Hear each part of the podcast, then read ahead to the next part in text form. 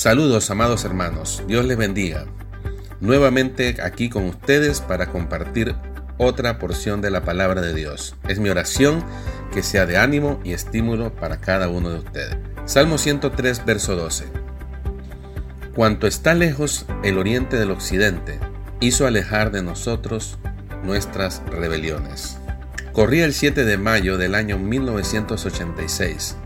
María tenía escasamente 30 días de haber nacido en un país centroamericano llamado El Salvador. Por su corta edad ignoraba todo lo que sucedía a su alrededor. Ese día su madre, una joven de 19 años, la transportaba hacia el hospital para hacerle su debido chequeo de salud. Al llegar al hospital, como todas las pacientes que esperaban su turno con su bebé en brazo, tomó asiento a la espera de ser atendida. Pasaban los minutos, la bebé se despertó y comenzó a llorar.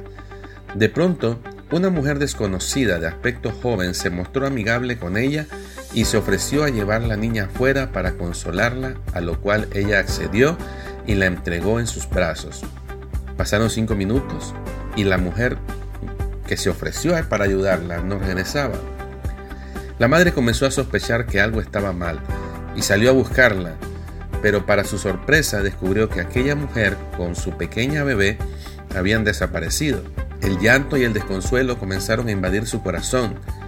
Ella había sido una más de las víctimas de tráfico de menores en su país, bajo la sombra de la guerra civil que sucedía en aquella década. Como toda madre, no pudo reponerse de la pérdida de su niña. Pasaron años y nunca se perdonó el hecho. Vivía culpándose día tras día por su ignorancia. A 30 años del suceso, aconteció lo inesperado. En uno de los medios de comunicación local se relataba la historia de una joven de nacionalidad francesa, pero de origen salvadoreño, que había regresado en búsqueda de su madre, ya que como ella describía, sus padres adoptivos le habían relatado de sus orígenes salvadoreños. La madre y su hija se encontraron nuevamente. En una mezcla de llanto y alegría invadió aquel momento. Fue un momento de regocijo. Fue un momento de lágrimas, aquel momento de su reencuentro.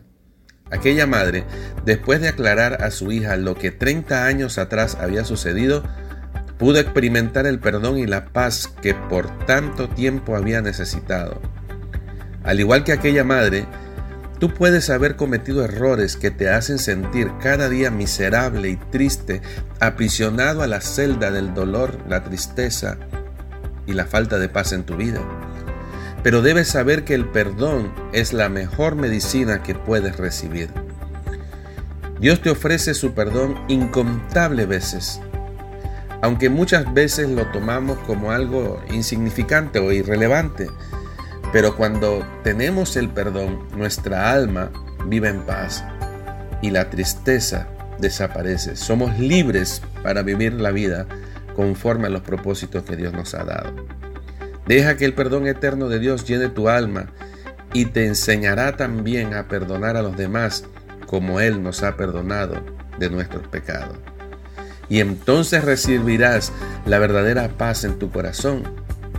Por el contrario, Satanás tiene la tarea de recordarte el pecado, con la idea de mantenerte inmerso en la culpa, mantenerte encerrado en aquella prisión de oscuridad.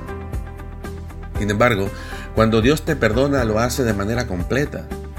Salmo 103, versículos 10 al 12 dice, No ha hecho con nosotros conforme a nuestras iniquidades, ni nos ha pagado conforme a nuestros pecados porque como la altura de los cielos sobre la tierra engrandeció su misericordia sobre los que le temen, cuanto está lejos el oriente del occidente hizo alejar de nosotros nuestras rebeliones.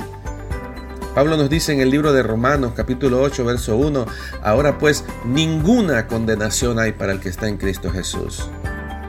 Romanos capítulo 8 versículos 33 al 34 dice, ¿quién acusará a los escogidos de Dios? Dios es el que justifica. ¿Quién es el que condenará? Cristo es el que murió, más aún el que también resucitó, el que además está sentado a la diestra de Dios, el que también intercede por nosotros. Dios nunca más volverá a sacar delante de nosotros los pecados que Él ha perdonado. Dios actúa de una manera muy diferente a la que generalmente solemos actuar nosotros. Dios nunca más vuelve a sacar delante de nosotros los pecados que Él ha perdonado. Dios actúa de una manera muy diferente a la, nuestra. Cuando la ofensa llega a nuestra vida y sobre todo si es un ofensor recurrente, tendemos a sacar nuestra muy larga lista de conflictos, aquellas cosas que técnicamente ya habíamos perdonado en el pasado, pero parece que están allí en una lista escrita, en una piedra donde jamás podemos olvidar ni, ni, ni donde jamás podemos dejar de pensar en ellas. Cuando el conflicto llega, tendemos a sacar nuestra lista de pecado y restregárselo en la cara al que nos ofende. Es tan contrario a lo que la Biblia nos dice, porque las escrituras nos muestra que el amor no lleva un récord de las faltas cometidas, no guarda el rencor.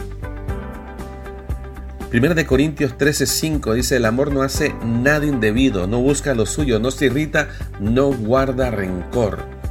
No mantiene una lista allí de pecados cometidos y perdonados, no es que cuando la persona viene a pedir perdón decimos cosas como, ok, te perdono, pero mira, ya es la quinta, la sexta, la séptima vez que te perdono lo mismo. No, no hay una lista de cosas.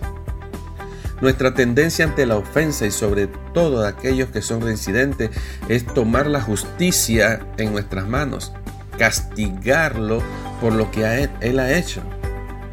Considera que Dios en vez de aplicar su justicia sobre nuestra vida, actúa en gracia y misericordia. Estas dos palabras son tremendas palabras, porque la palabra gracia nos muestra que Dios nos da lo bueno que necesitamos, pero que no merecemos. Y la misericordia nos habla que Dios no nos da lo que justamente merecemos. Esto es muy importante de entender y reconocer porque debemos considerar que cuando Dios nos perdona, no nos trata conforme a nuestros pecados. Eso es misericordia. Si nos tratara conforme a nuestro pecado, estaríamos en la condenación eterna. Pero miren lo que leímos en el Salmo 103, 10. No ha hecho con nosotros conforme a nuestras iniquidades, ni nos ha pagado conforme a nuestro pecado. Dios por medio de la obra de Cristo Jesús ha perdonado todos nuestros pecados y hemos puesto nuestra confianza en Él. Esa lista que nos era contraria ha sido borrada para siempre.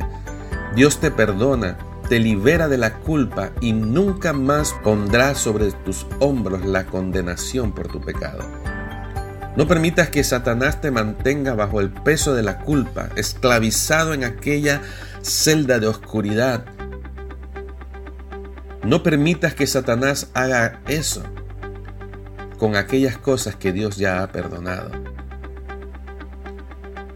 Una nota final antes de terminar.